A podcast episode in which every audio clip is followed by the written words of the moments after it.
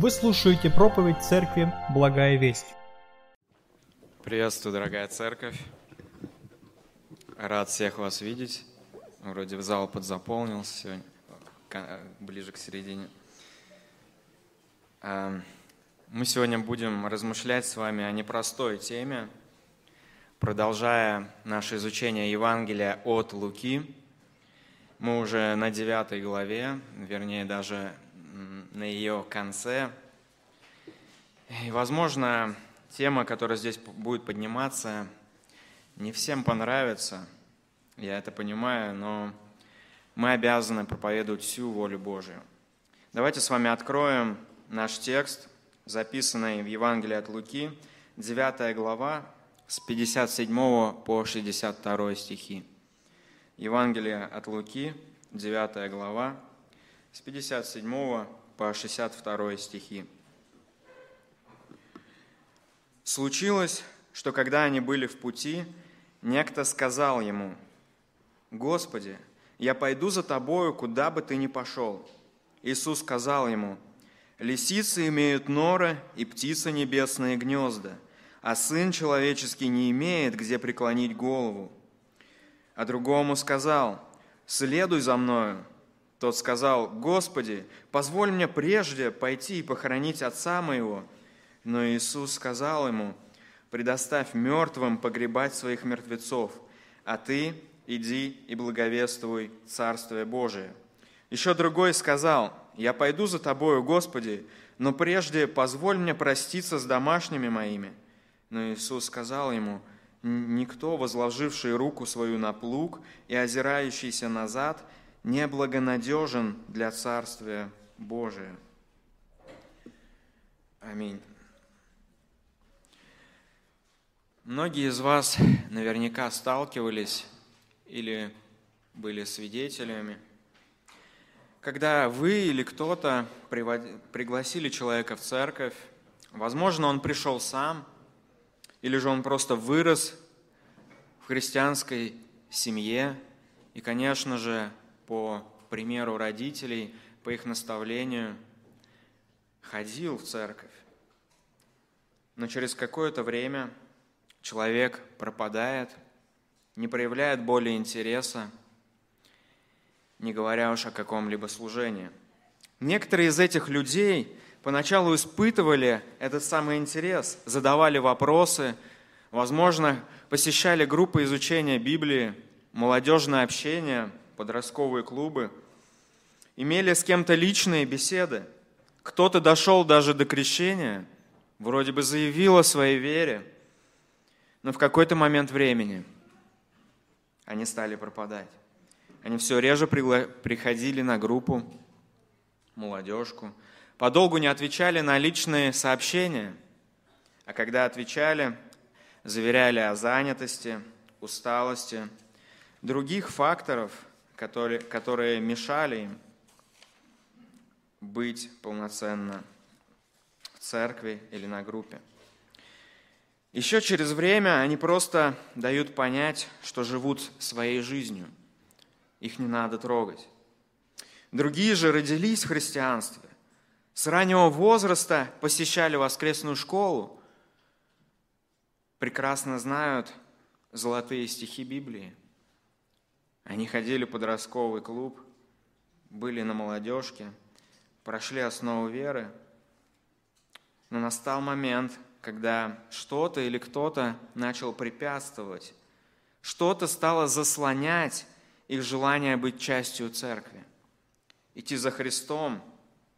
И эти молодые ребята взяли лодку и отчалили, отчалили от привычной им бухты. Но только не для того, чтобы нести Евангелие, а для того, чтобы оградиться от Христа и Его церкви. Я не беру за статистику, но понимаю, что это реальность и в том числе и нашей церкви. Мы видим, как люди, пришедшие сюда, вдруг уходят. Мы видим, как те, кого мы привыкли видеть, радоваться вместе с ними, они отстраняются. И это не может не волновать. Это не может не побуждать задавать вопросы. Почему такое происходит? Почему некоторые люди, которые были частью христианского общения, которые много слышали о Христе, о Его Евангелии, которые даже служили вместе с нами, так и не стали частью Его церкви, так и не стали учениками Христа. Следование за Христом возможно только на Его условиях. Следование за Христом – возможно только на его условиях. Ученичество что-то подразумевает под этим. Какие условия следования за Иисусом? В этом тексте, который мы с вами читали, мы можем увидеть два ключевых условия следования за Ним. Мы следуем за Христом, если осознаем цену этого следования, и мы следуем за Христом, если радикально посвятили себя Ему – это то, что приходит вместе с тем, когда мы обращаемся ко Христу. Это то, что мы разделяем, связывая свою жизнь с личностью. И давайте с вами немножко поговорим о контексте, чтобы нам хорошо понимать то, что здесь происходит. А, как вы уже знаете, цель, которую ставил пред собой евангелист Лука – Э, с чего пера вышло это Евангелие. Э, он хотел с помощью истории убедить в том, что Евангелие, которое проповедовал Павел, с кем он ходил, другие апостолы, это Евангелие, проповедуемое Иисусом Христом. То же самое Евангелие. Оно доступно для всех. Лука представляет нам Иисуса как совершенного Сына Человеческого, Царя Израильского, как ожидали – но который является по замыслу Божьему спасителем всего мира, всего человечества без каких-либо различий. Наш текст находится в самом крупном разделе этого повествования. Он начинается с 9 главы, с 51 стиха и заканчивается аж в 19 главе. Он посвящен рассказу о пути Иисуса в Иерусалим – пути Иисуса с учениками в Иерусалим. Ключевой здесь, э, ключевой здесь стих, как вы его наверняка хорошо знаете, записан в 19 главе 10 стихе. «Ибо Сын Человеческий пришел взыскать и спасти погибшее». Это сердцевина Его Евангелия. Спасение, невзирая на лица, какие-либо различия. Спасение всех человеков. Евангелие, доступное всем – это сердце Христа, сострадающего и проявляющего милосердие, устремленного, идущего на крест. С 22 стиха этой главы, 9 главы, мы можем увидеть с вами подготовку к этому пути. Это, это тот самый путь, где все, он больше не вернется с Иерусалима, по крайней мере, в, в том э, облике. И вот в этом стихе, 22 стихе, он раскрывает детали спасительной миссии своим ученикам. Именно там он говорит об, о своем отвержении, о страдании, которые его ждут, о смерти и воскресении. И он будет об этом напоминать ученикам не раз. В 23 стихе Иисус раскрыл, какую цену нужно заплатить тем, кто хочет пойти вместе с Ним, за Ним, отвергнуть себя – каждый день, беря свой крест и следуя, следуя путем послушания. Таким образом, в этом разделе Иисус сосредотачивает особое свое внимание на наставлении учеников. Он идет в Иерусалим, он идет туда, где ждет его крест. Его особенное внимание на учениках. Их нужно наставить, им нужно, их нужно подготовить. Почему? Именно они должны будут стать продолжателями Его спасительной миссии здесь на земле.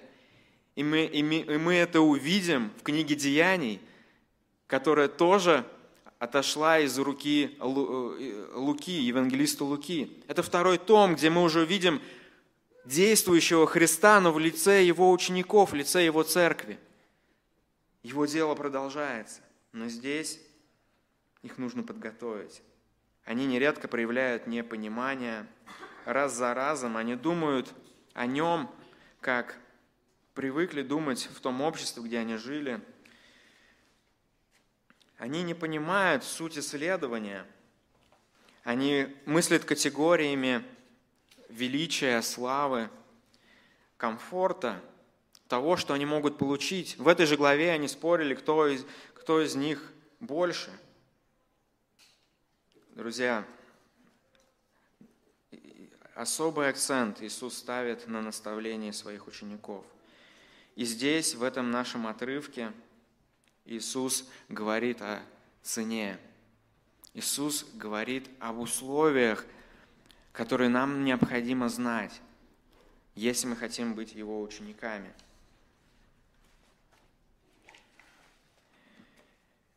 И первое условие, о котором повествуется в этом тексте, таково. Мы следуем за Христом, если осознаем цену этого следования – Посмотрите на 58 и 59 стихи. 57 и 58 стихи, извините. «Случилось, что когда они были в пути, некто сказал ему, «Господи, я пойду за тобою, куда бы ты ни пошел». Иисус сказал ему, «Лисицы имеют норы и птицы небесные гнезда, а Сын Человеческий не имеет где преклонить голову». Перед нами беседы, три беседы во время пути в Иерусалим. И эти беседы открывают свет на характер ученичества, характер следования за Христом. Посмотрите, первый путник, который подходит ко Христу, он сам обращается к Нему и заверяет Его в том, что он готов пойти за Ним, куда бы он ни пошел. Разве это не превосходно? Это идеальный случай – Человек сам подошел, сам проявил инициативу, проявил решительность, которой так не хватает многим из нас. Проявил энтузиазм, да еще и сказал, что куда ты не, куда пойдешь, туда и я, куда ты, туда и я. Конечно, друг, мы будем рады, если ты присоединишься к нам. Нам нужны такие решительные люди. Таков ли был ответ Христа? Мы видим нет. Ответ Христа как будто бы сдерживающий, как будто бы отталкивающий. На первый взгляд даже странно. Как это так? Такой шанс? Неужели это не подходящий кандидат? Именно так могли рассуждать ближайшие ученики Христа. Он же готов последовать за тобой.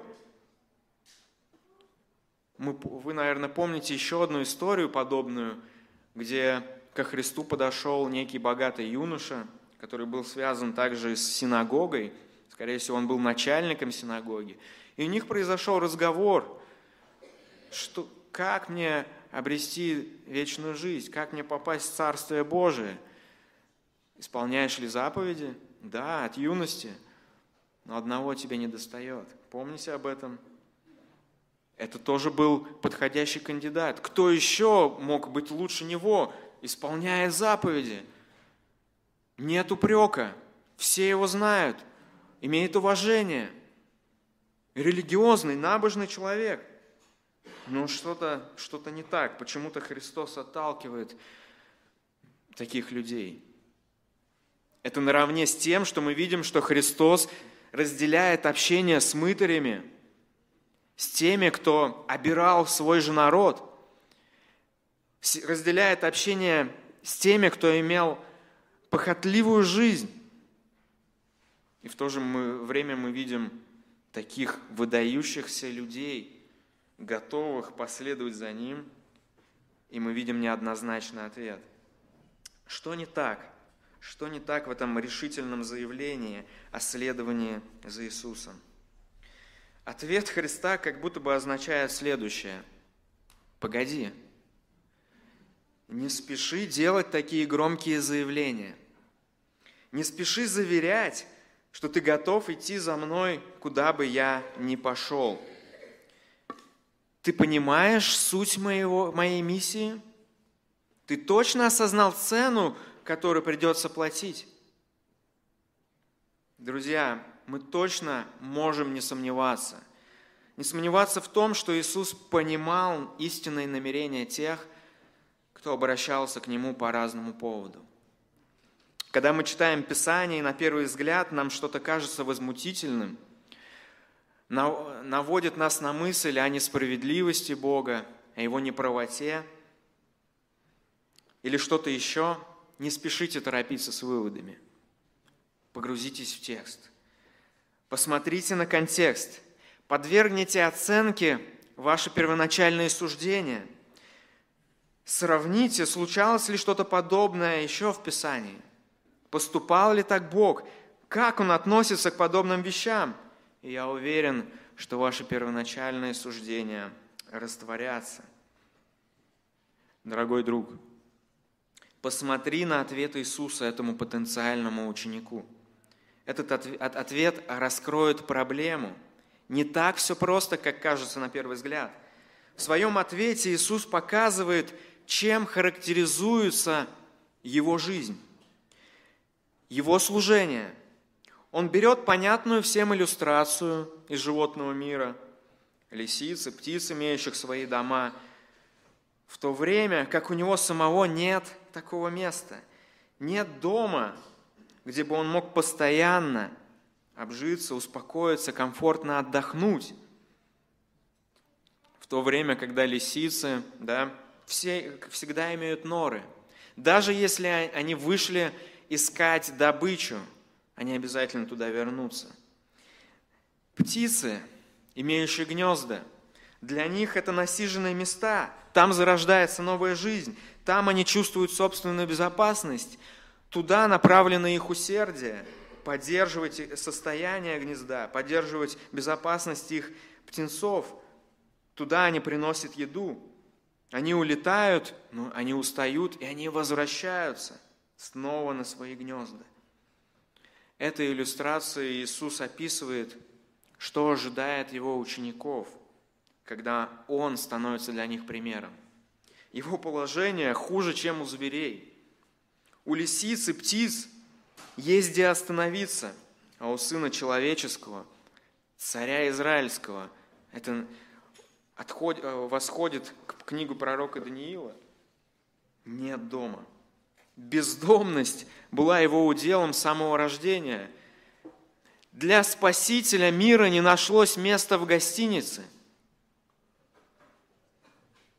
И надо сказать, что его служение, исполнение его миссии было связано с постоянным движением. Он не находился на одном месте постоянно. Он передвигался, провозглашая весть о Царстве Божьем в разных местах, заходя в разные дома и даже к разным народам. Он замечал нужды людей, проявлял сострадание и милосердие. Он приходил к тем, кто в нем нуждался и менял их жизнь. При этом он постоянно испытывал отвержение, неприязнь со стороны разных групп людей. Совсем недавно в этой же главе Иисуса отвергли в одном из селений Самарии. Ранее его уже, отвергли религиозные лидеры Израиля. Он испытывал это же в Галилее, в Гадаре, где его попросили уйти после изгнания бесов – и далее, на протяжении этого пути Иисуса еще будут ожидать отвержения и грядущее страдание на кресте, конечной точке этого пути, где Он будет окончательно отвергнут и возьмет позорный крест. Его служение забирало много сил. Он выматывался, он не имел больших запасов еды, он довольствовался тем, что у него было – он сознательно избрал такой путь ради исполнения его миссии. При этом он доверял Отцу, зная, что Он контролирует его жизнь. Его приоритетом было не собственный комфорт, а исполнение Божьего замысла. Он больше заботился о других, чем о себе. И сейчас его путь пролегал в Иерусалим, к месту страдания, месту где ему предстоит умереть ради спасения людей, в том, в том числе, которые его отвергнут. Но ведь такова была цена спасения грешного человечества. И Иисус, Сын человеческий, обещанный Спаситель, Царь Израиля, идет на это. Он устремлен на это. Весь этот путь показывает, что Он решительно идет туда – лишение, скромность в обеспечении, постоянное движение ради служения, непринятие, отвержение, клевета и потом и большие страдания, все это сопровождало его путь. Должны ли мы думать, что те, кто хочет следовать за ним, избегут этого? Должны ли мы думать, что для ученика Христа приготовлена другая жизнь? Призыв пойти за Христом подразумевает готовность понести лишения, связанные с нашим исповеданием, связанные с той личностью, за кем мы пошли. Готовность к жертвенному служению, подразумевающему нашу отдачу, готовность к трудностям, готовность к страданиям, непринятию и даже отвержению. Это значит жить как паломник. Паломник не, о многом заботится. Ему главное дойти до места поклонения. Да? Вы, наверное, слышали о таких местах, когда мусульмане идут в Мекку или что-то еще. Они не о многом заботятся во время этого пути. Почему? Почему призыв связан с этим? Потому что Иисус это испытал. Потому что его жизнь и служение это сопровождало – если вы будете читать биографии разных христиан прошлого, то вы увидите, что это самое сопровождало их жизнь. Прочитайте книгу мучеников, прочитайте «Верные Богу» Джона Пайпера, прочитайте о наших российских баптистов или других э, христианах евангельского движения, таких как Вильгельм Фетлер, Николай Храпов, Пахомов, другие, Деликов и многие другие, все они так или иначе в разной мере испытывали это в своей жизни. Отказывались от, добровольно от создания комфорта. Открывали свои дома, в том числе для тех, кого не считали за людей. Испытывали насмешки, лишались постов, изгонялись из привычного дома и города в ссылке – испытывали открытое неприязнь, отвержение и даже принимали смерть за, свою, за свое исповедание Христа, за свое следование за Ним, за свою жизнь, даже благочестивую жизнь. Тем более ранняя церковь. Вот-вот Христос вознесся. Чем она характеризовалась? жертвенным служением, самоотдачей. Люди в ней заботились о нуждающихся в членах, открывали свои дома, шли на риск, зная, что за этим может последовать. Потому что понимали цену следования за Христом. Для них личность Христа была важнее, чем все остальное. Апостолы активно проповедовали Евангелие. Церковь росла, весьма быстро, и все это встретило сильнейшее противодействие со стороны религиозных вождей и других групп. Начались гонения. Ранние христиане, особенно в Иерусалиме, испытывали огромные нужды, но проповедь не прекращалась. Церковь не уменьшалась. Почему? Потому что они осознавали цену своего призвания потому что они посвящали себя активному служению, провозглашали Евангелие, идя на риск, проявляя заботу, сострадание к другим людям, зная, что будет стоить все это им. Посмотрите на это, как, как это проявлялось в жизни апостола Павла. Откройте второе послание Коринфянам, 11 глава, с 23 стиха. Второе послание Коринфянам, 11 глава, с 23 стиха. Я, я гораздо более был в трудах, безмерно в ранах, более в темницах, многократно при смерти – от иудеев пять раз дано мне было по сорока ударов без одного. Три раза меня били палками, однажды камнями побивали. Три раза я терпел кораблекрушение, ночь и день пробыл в глубине морской. Много раз был в путешествиях, в опасностях на реках, в опасностях от разбойников, в опасностях от единоплеменников, в опасностях от язычников, в опасностях в городе, в пустыне, на море, между лжебратьями, в труде и в изнурении, часто в бдении, в голоде и жажде, часто в посте, на стуже и в ноготе. При этом он дальше говорит о трудностях, заботы о церкви, о тех переживаниях, которые он имел, о своих братьях и сестер. Все это было связано с тем, что он следовал за Христом. То, что верно в отношении Христа, верно и в отношении его учеников. Жить отверженным и бездомным означает доверять жизнь Ему, знать, что Его дом с Ним, даже если мы физически Его лишимся, наш дом с Ним. Ученик должен осознать, что выбор следовать за Иисусом не так прост. Да, Евангелие доступно всем. Бог призывает нас обратиться к Нему, поверив в Его Сына, как своего Спасителя и Господа, исключительно по благодати. От нас не требуется дел для этого – от нас не ожидается заслуг. Все это сделал Христос. Но мы должны понимать, с чем сопряжено, с чем связано следование за Христом, наше обращение к Нему. У этого есть цена. То, что Его жизнь характеризовала, придет и в нашу жизнь. Союз со Христом привнесет не только благословение и преимущество, радость общение с Ним, но и различные трудности и страдания. При этом нам нужно понимать, являясь Его учениками, испытывая трудности, связанные с исповеданием Его имени, проповеди Евангелия, встречая открытая неприязнь, испытывая какие-то лишения,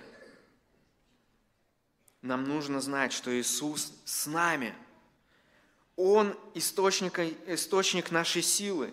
Он источник нашего утешения, мира, радости посреди трудностей.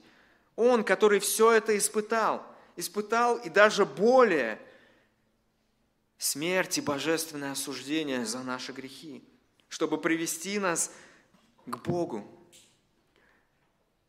Поэтому нести Его знамя должно для, быть для нас честью. А знание того, что Он приготовил нам мест, место в Его Царстве, вселять уверенность, придавать сил в нашей еще большей посвященности в деле, которое Он нам поручил.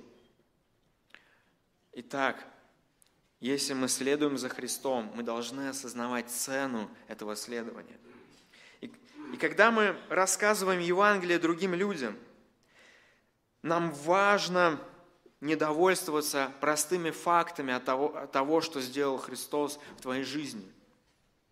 Но нам важно раскрыть суть Его спасительной миссии и того, что ожидает тех, кто хочет следовать за Ним. Не, ну, не стоит манипулировать, убеждая в том, как решаться Его проблемы. Не стоит давать ложные надежды о решении каких-то серьезных, наболевших переживаний. Найти спутника жизни, бросить плохую привычку, что-то еще.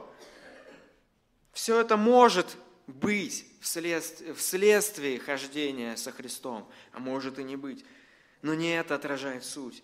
Важно говорить о цене следования, рассказывая о самом Христе, ведь мы за Ним следуем – и наша жизнь должна характеризоваться им самим. Второе, что мы можем извлечь отсюда. Возможно, кто-то из вас давно в церкви, и вы настолько привыкли к христианской атмосфере, к золотым стихам, и Библия не вызывает у вас того восторга и трепета, как и сам Бог. Возможно, для вас все настолько стало обыденным, что малейшее увлечение чем-то другим не заставит вас долго ждать. Но я хочу, чтобы вы знали. Иисус, как человек, сознательно поверг себя множеством лишений, живя на земле. Он не препятствовал страданиям в своей жизни. Он испытал отвержение, довольствовал, довольствовался своей жизни малым. И при всем этом постоянно заботился о других, проявлял любовь к людям, ради которых и верно шел на смерть, испытав божественное осуждение за ваши грехи, за наши грехи. Он заплатил дорогую цену, чтобы дать возможность примирения с главной личностью во Вселенной. Чтобы он стал приоритетом. Чтобы вы готовы были на многое, понимая цену вашего спасения и любовь нашего Господа и Спасителя. Взгляните свежим взглядом на Христа. Второе, что нам нужно знать, что неизбежно следует, если мы хотим быть Его учениками. Мы следуем за Христом, если радикально посвятили себя Ему. Стихи с 59 по 62. И первое, в чем это будет проявляться, когда Иисус и Его миссия для нас приоритет. Посмотрите на 59 и 60, 60 стихи. Подошел другой ученик, вернее, сам Иисус обратился к другому. А другому сказал, следуй за мною. Тот сказал, Господи, позволь мне прежде пойти и похоронить отца моего. Но Иисус сказал ему, предоставь мертвым погребать своих мертвецов, а ты иди и благовествуй Царствие Божие. На протяжении пути к Иисусу подходили очень много людей с различными просьбами, за исцелениями, приглашали в гости, э, пытались удостоверить, что в их жизни все хорошо. Некоторые проявляли желание, как мы видим, следовать за Ним. Но здесь Лука показывает, что сам Иисус обращается к людям с призывом последовать за Ним. Он обратился к одному из спутников, которые, видимо, уже давно следовали за Ним, с призывом. И это его миссия – Здесь он повелевает, следуй за мною. Он собирает и готовит учеников. Они будущая церковь. Они продолжатели дела Христа на земле. Поэтому он обращается к нему с призывом последовать к нему. Ну какую мы видим реакцию со стороны этого путника?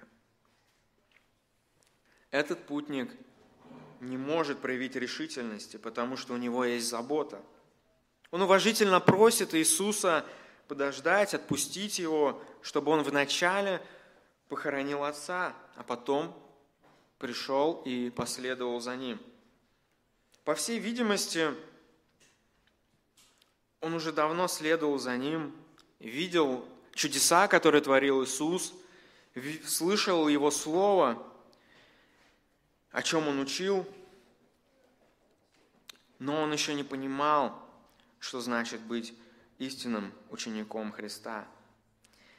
Здесь мы видим призыв Христа ученичеству, не временному, а постоянному, имеющему цену и последствия. Следование за Христом имеет постоянный характер, а не эпизодический. Постоянный характер. И Второй путник не заверяет Иисуса в готовности следовать за ним, куда бы он ни шел, как это было с первым. Он здесь говорит «сперва». Иисус сперва.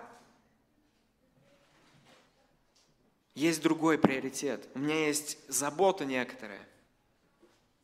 Погоди, у меня есть препятствия.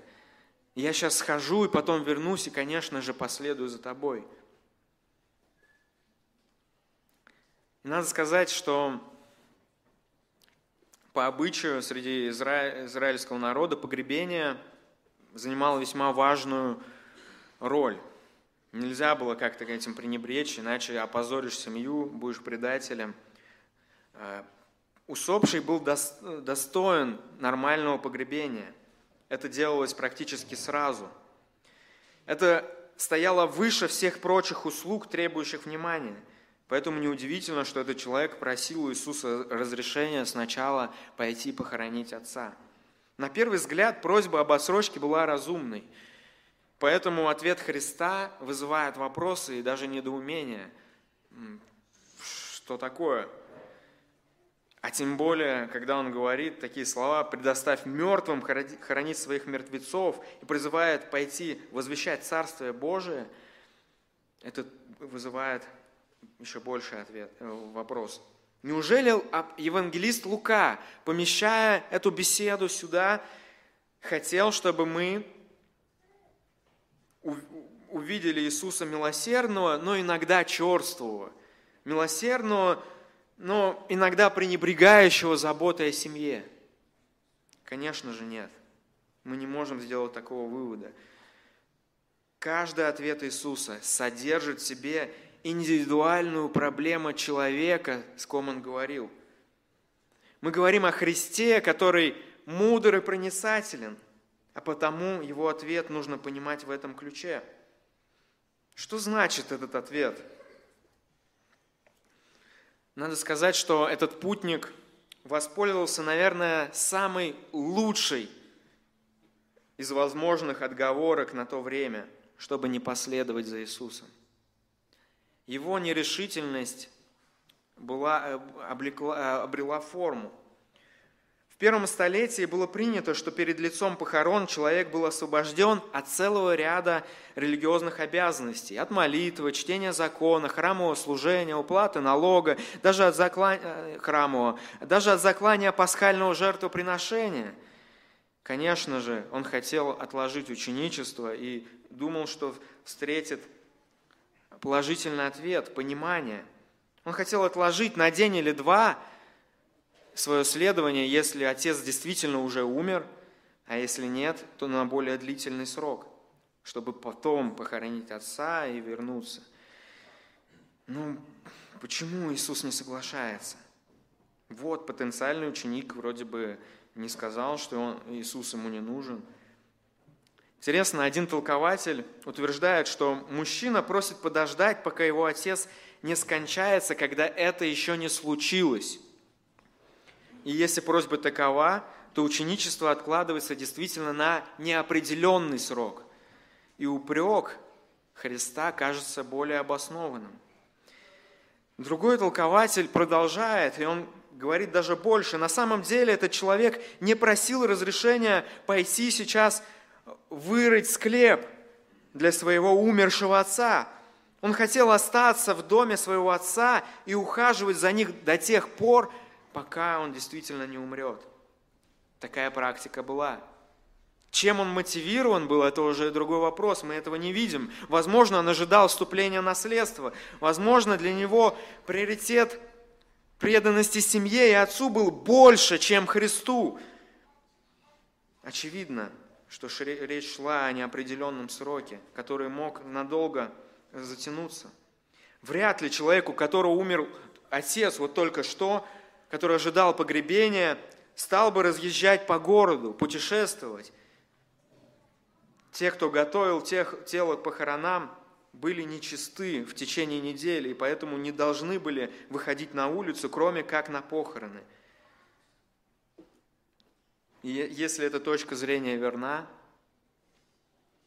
то сын хочет отложить посвящение себя Иисусу до тех пор, пока основные семейные обязанности не останутся позади – ставя преданность семье выше служению царству, о котором проповедует Иисус.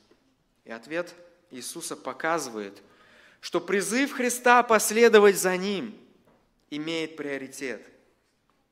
Предыдущий человек слишком торопился, этот же медлил, не мог определиться, не мог расстаться с тем, что ему было так дорого – Иисус желает же полного посвящения, поэтому Он велит ему, следуй за мной.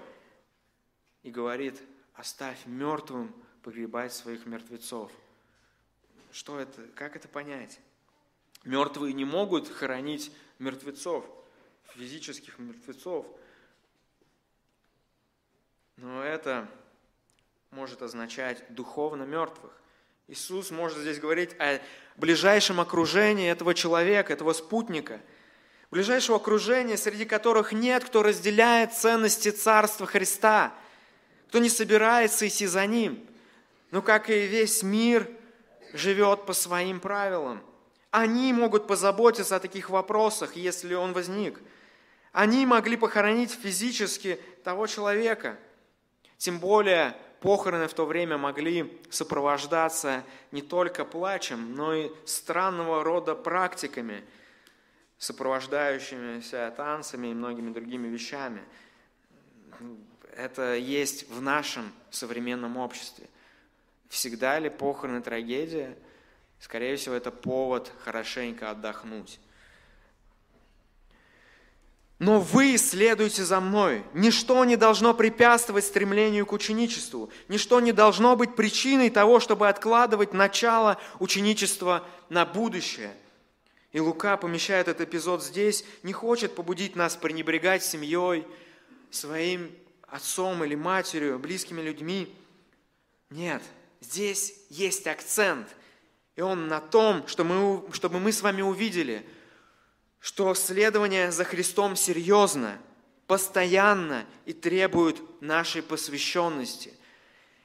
Если мы хотим следовать за Иисусом, Он должен быть приоритетом нашей жизни. Это не похоже на то, когда нам нравится какой-то человек из мира шоу-бизнеса или какой-то блогер, за чьими успехами мы наблюдаем, кем мы можем быть даже восхищены, можем даже в чем-то подражать, но через какое-то время когда его популярность пойдет, увлечь, увлечь кем-то другим. Или когда мы будем более заняты, нам будет не до него забыть про былого кумира. Нет, это, это не об ученичестве, это не отражает характер следования за Христом. Если мы хотим быть Его учениками, то Иисус должен иметь приоритет. Вот что содержит в себе послание Луки. Как, как это относится к нам? Желаем ли мы платить цену следования за Иисусом даже тогда, когда это оказывается на пути наших уже продуманных планов и приоритетов или других обязанностей? Итак, мы следуем за Христом, если радикально посвятили себя Ему, если Иисус для нас приоритет. И второе, где проявляется эта посвященность – в том, проявляем ли мы верность, не разделяясь надвое. Обратите внимание на 61 и 62 стихи. Еще другой сказал, подошел еще один путник, «Я пойду за тобою, Господи, но прежде позволь мне проститься с домашними моими». Но Иисус сказал ему, «Никто, возложивший руку свою на плуг и озирающийся назад, неблагонадежен для Царствия Божия». Здесь мы видим вновь человека, который сам подходит к Иисусу, Однако он не похож на того, кто с большим энтузиазмом пришел и заверил в, своем, в своей посвященности. Здесь мы видим человека, который хочет пойти за Христом, но имеет условия. Он, как и второй путник, уважительно просит Христа, он называет его Господь, он просит его позволить вернуться домой и проститься с тем, кто живет в его доме. Вновь, как и в втором диалоге, когда речь идет о следовании за Христом, есть что-то прежде. Лука не просто так это показывает. Прежде, прежде, прежде чем пойти за тобой. И вновь, также кажется, в чем тут предрассудительного? Что плохого в том, чтобы пойти и проститься с родными? И мы видели такие случаи в других местах Писания – да, конечно, иди простись, само собой, это святое. Но мы не видим такого ответа. Что-то здесь не так. Иисус видит намерения. Он видит проблемы тех людей, с кем он разговаривает. В своем ответе Иисус показывает радикальность призыва последовать за Ним. Они не просто Местная религиозная организация Церковь Евангельских христиан-баптистов «Благая весть» зарегистрирована 24 июня 1999 года. ОГРН 103 773 974 3007